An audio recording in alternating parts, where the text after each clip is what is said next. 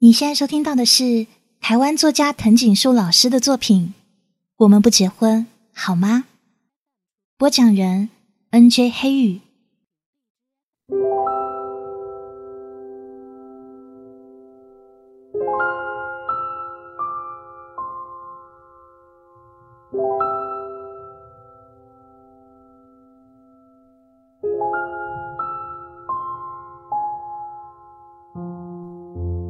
他的车就这样奔驰着，离开了台中市，到了他住的地方太平。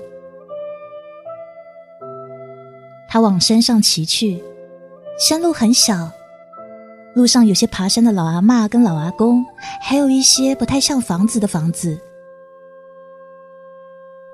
车子的引擎狂笑着，排气管里喷出来的白烟也可以堪称奇观。这时，他回头看了看我，再把头转回去。那个眼神就像是在嘲笑我的身材，让一台九十 CC 的机车爬个山都那么痛苦。我说：“我会减肥的，你别笑啊。”车子经过一小片夜总会，停在一片树林里。从这里看出去。是一片鸟瞰，一条河，一座桥，还有星罗棋布的房舍，小的像蚂蚁的车子，还有像蚂蚁儿子的人们。到了，他说，顺便把引擎关掉。这里是哪里啊？我的心情因为这一片难得的风景也开始放轻。这里叫云深不知处，啊，云深不知处，谁取的？你哦，不是，听说是位公管科的学长取的，这学长已经毕业了。哦，那他还真有文学涵养啊！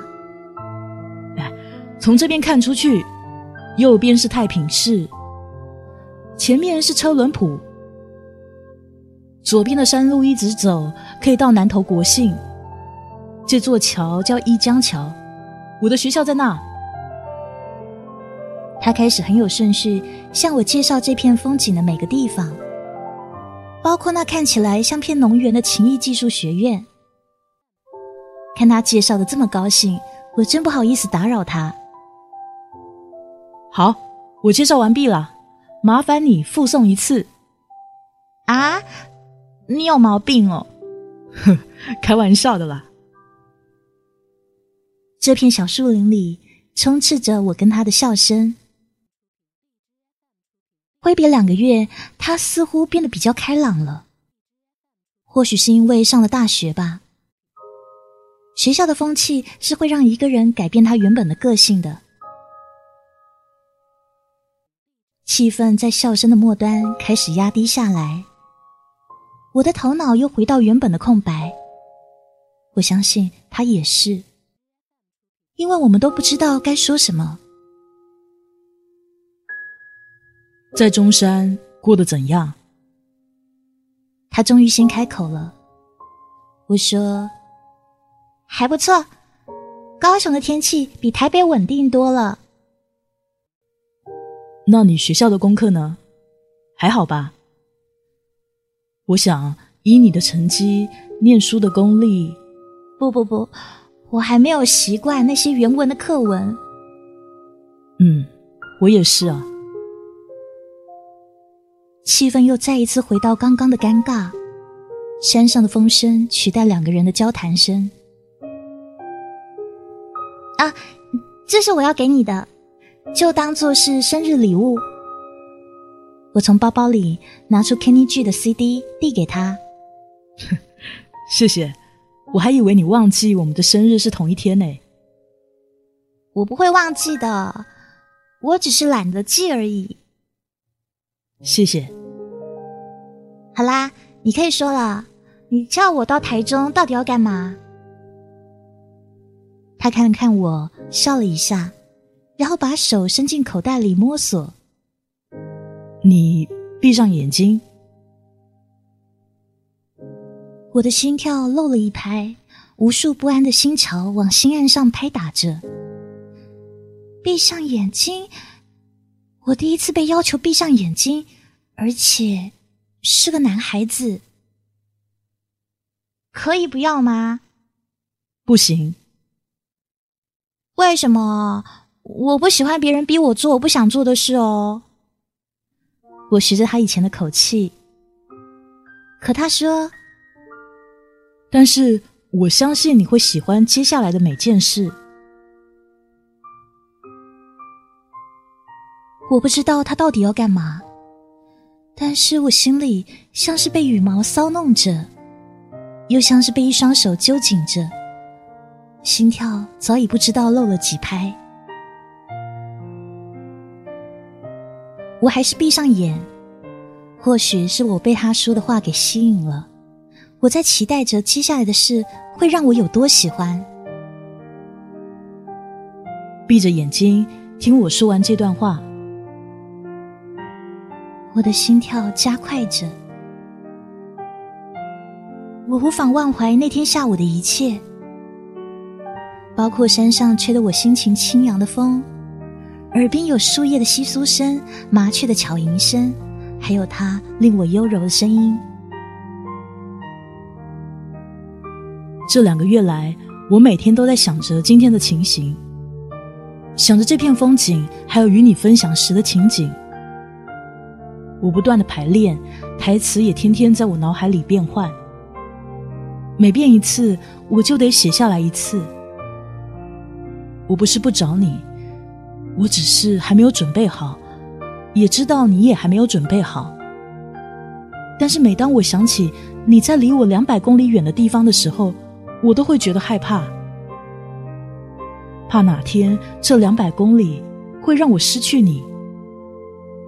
所以我选择现在就告诉你，在你的心还没有人进驻之前。他握住我的手，放了个东西在我手上。我知道这太急了，也知道你一定不会同意。我只是想告诉你，只是希望你知道，我想跟你在一起一辈子。一辈子在一起。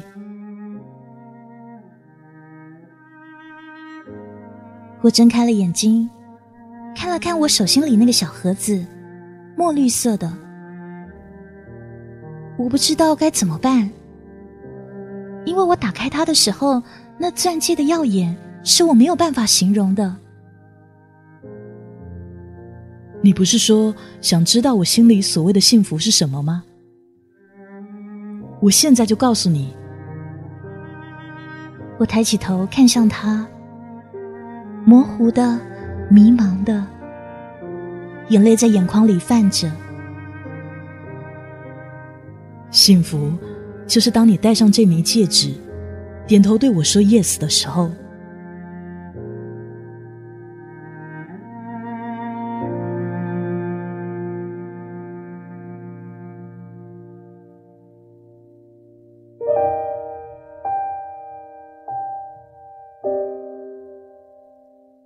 火车快速的往北直行，夜里窗外的景色看得不怎么清楚，因为车厢里点着灯，窗户上看得见的只有车室内的倒影。火车离开了台中市，经过丰原、苗栗、竹南、新竹，每一站都有人下车，每一站也都有人上车，但我的心里面。他刚刚上了车，安稳的坐在我心房里，再也没有人上车，而他似乎也不想下车。从来没有料想到他会是我的初恋，也就是我生命中的第一个男朋友。曾经我是那么的不在乎他，甚至那么的讨厌他。但这一切好像注定一样，就像是他早在那一端等我了，而我却迟到了好久好久。是的，我喜欢上他了。在那个下午，那片景致，那番话与那耀光刺眼的钻戒同时出现的时候，就像男孩子常说的，配合着天时地利人和，那么再怎么心似冰山的女孩子也会被融化、被征服。更何况我这个小冰块。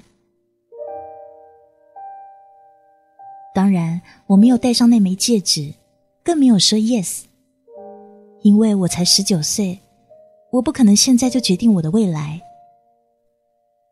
但是不可否认的，它确实深深的撼动我的心，也深深的在我心里埋下爱情的种子，而它迅速的滋长着，攀附着心墙，像藤蔓一样的把整颗心包覆着。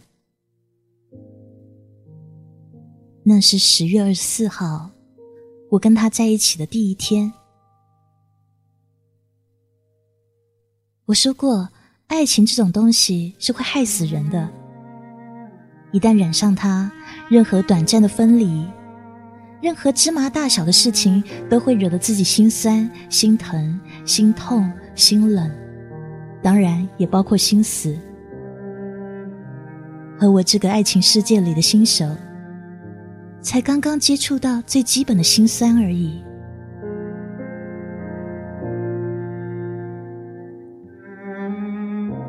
在他送我到台中火车站的时候，天知道我多不想离开，天知道我有多想再跟他在一起，就算是陪着他到处乱跑，陪着他发呆，陪他数蚂蚁，甚至陪着他无聊，我都心甘情愿。只要。可以陪着他就好。到台北之后，打个电话给我。好。台北可能下雨，哎，别淋雨啊。好。自己回家的时候要小心点，不要坐计程车啊。好。如果会冷，就……我只是答应跟你在一起。可没有答应让你啰里吧嗦的哦。来不及了，你已经答应了，就要照我的话做。但有件事情，我现在不想照着你的话做。什么事啊？我从包包里拿出那个墨绿色的小盒子，再打开看一眼，然后还给他。我不想把它带回家，你帮我保管。为什么？这是要给你的礼物，它是你的啦。这不算是礼物啦，这对我来说是一种归属感。我不能收着它，至少现在不能，因为我还不是任何人的，我现在属于我自己。或许有一天我会带上它，那就表示火车这时进站了。轰隆震耳的声音掩住了我想对他说的最后一句话。你说什么？我回去会打电话给你。他拉着我的手，从我的脚步开始往后移动，到我上了车，他都没有放开过。从他的眼神中，我仿佛看见两个月前他在台北火车站。目送我离开的样子，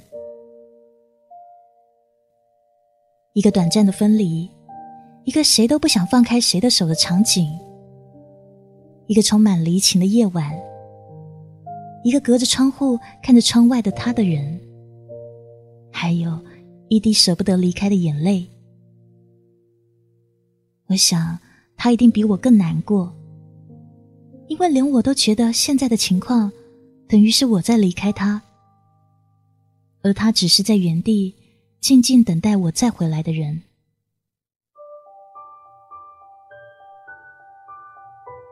十月二十四号，一九九九年，这是我跟他在一起的第一天。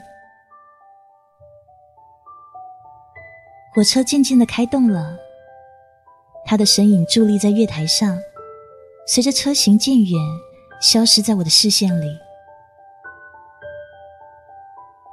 我不能收着它，至少现在不能，因为我还不是任何人的。我现在属于我自己。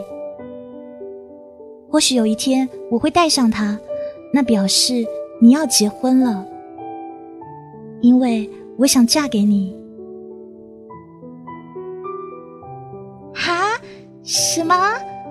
说真的假的？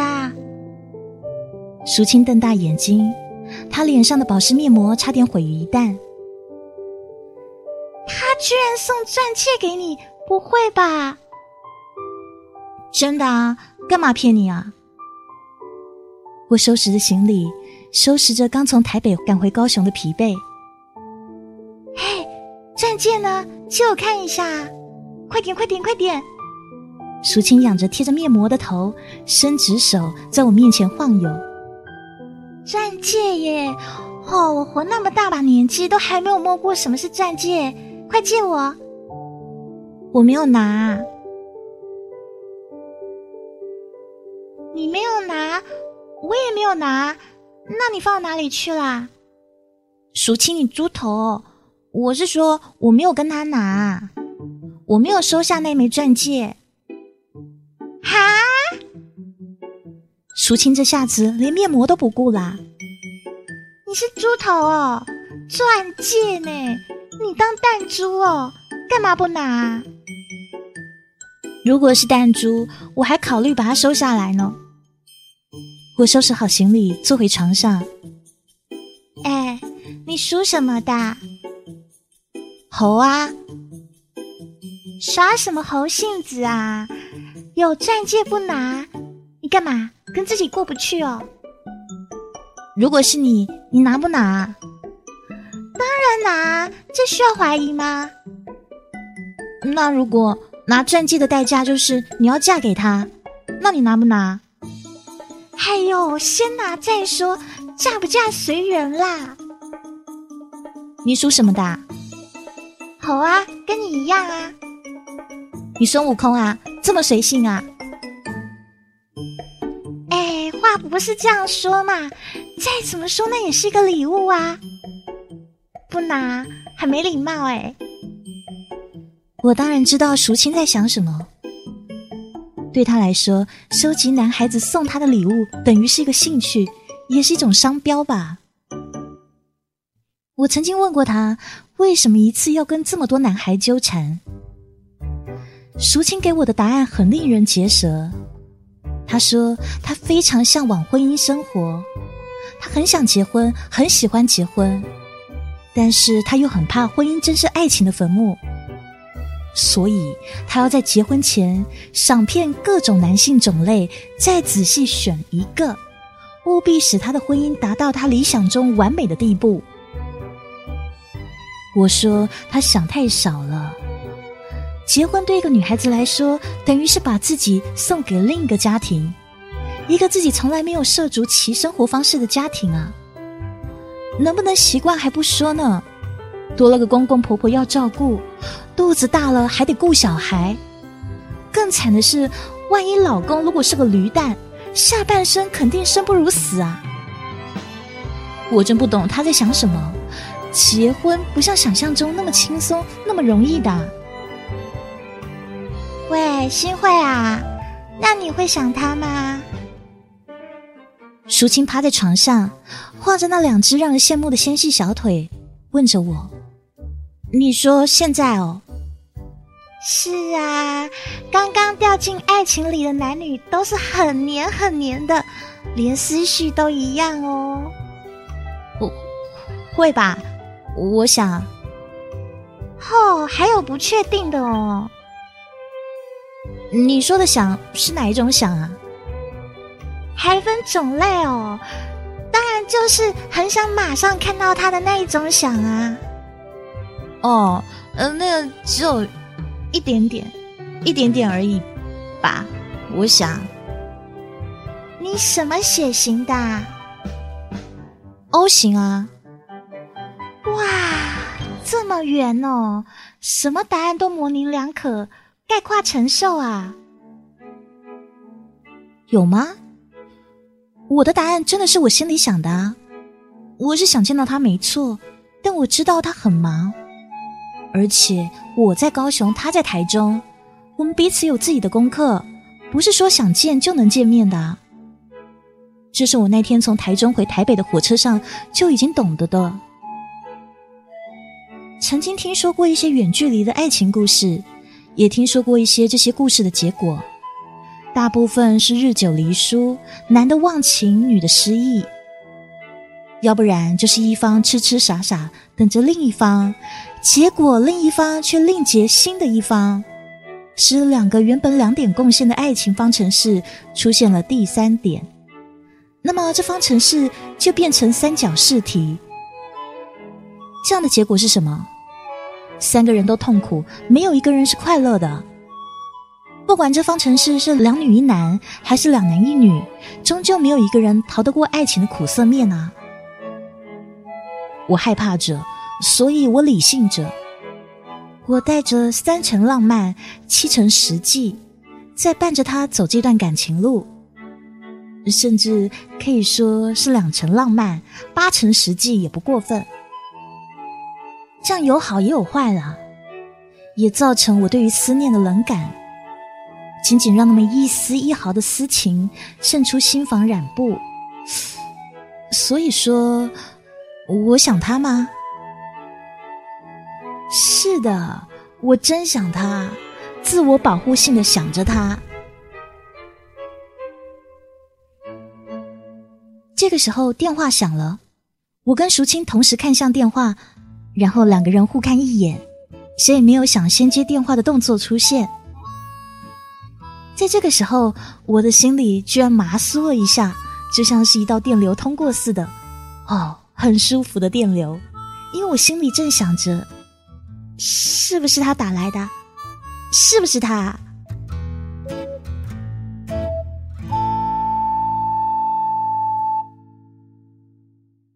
黑鱼友情提示哦，听这故事不是让你学男主角对女生告白的时候送枚钻戒给她，不是这样子的。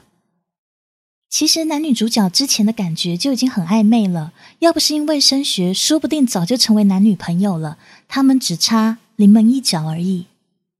所以呢，男主角再三思量以后，选了这么一个所谓灯光美、气氛佳，让女主角轻松自然的地方，然后跟女主角讲出所谓告白的话。那告白的话本身是没有魔力的，当对方喜欢你的时候。那个话才有魔力。到这里，经过好几集，男女主角终于在一起了。可是他们还是异地恋。